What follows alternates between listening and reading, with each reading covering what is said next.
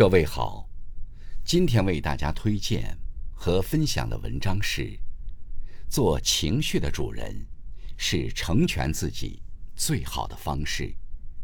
作品来源来自网络，感谢小瑞先生的推荐。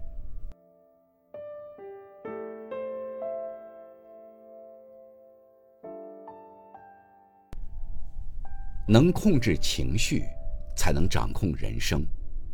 有的人遇到不顺心的事，便会肆意宣泄情绪，可越是这样，事情越难处理，最终形成恶性循环。发脾气谁都会，但收得住情绪，才是一个人的真本事。真正优秀的人，往往都拥有较好的情绪管理能力，他们知道。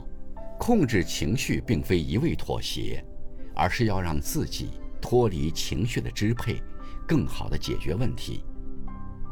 学会掌控情绪，做情绪的主人，是人生前行的关键。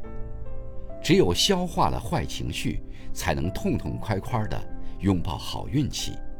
只有控制好了情绪，我们才能更好地把握人生。稳住情绪。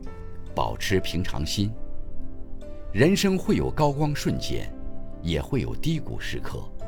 我们无法预知未来，但可以把握自己的心态。情绪顺了，人生也就顺了。遇到挑战时，把人生放长远点看，就不会被眼前的小事困住。感到焦虑时，把人生缩小来看，过好了每一个此时此刻。就相当于过好了一生。保持一颗平常心，好事担得起，逆境撑得住，把每一天都过得踏实充实，人生就会处处是风景。改变自己，从管理情绪开始。人生一世，没有人能够事事如意，与其在唉声叹气中蹉跎岁月，不如用。积极乐观的心态，过好每一天。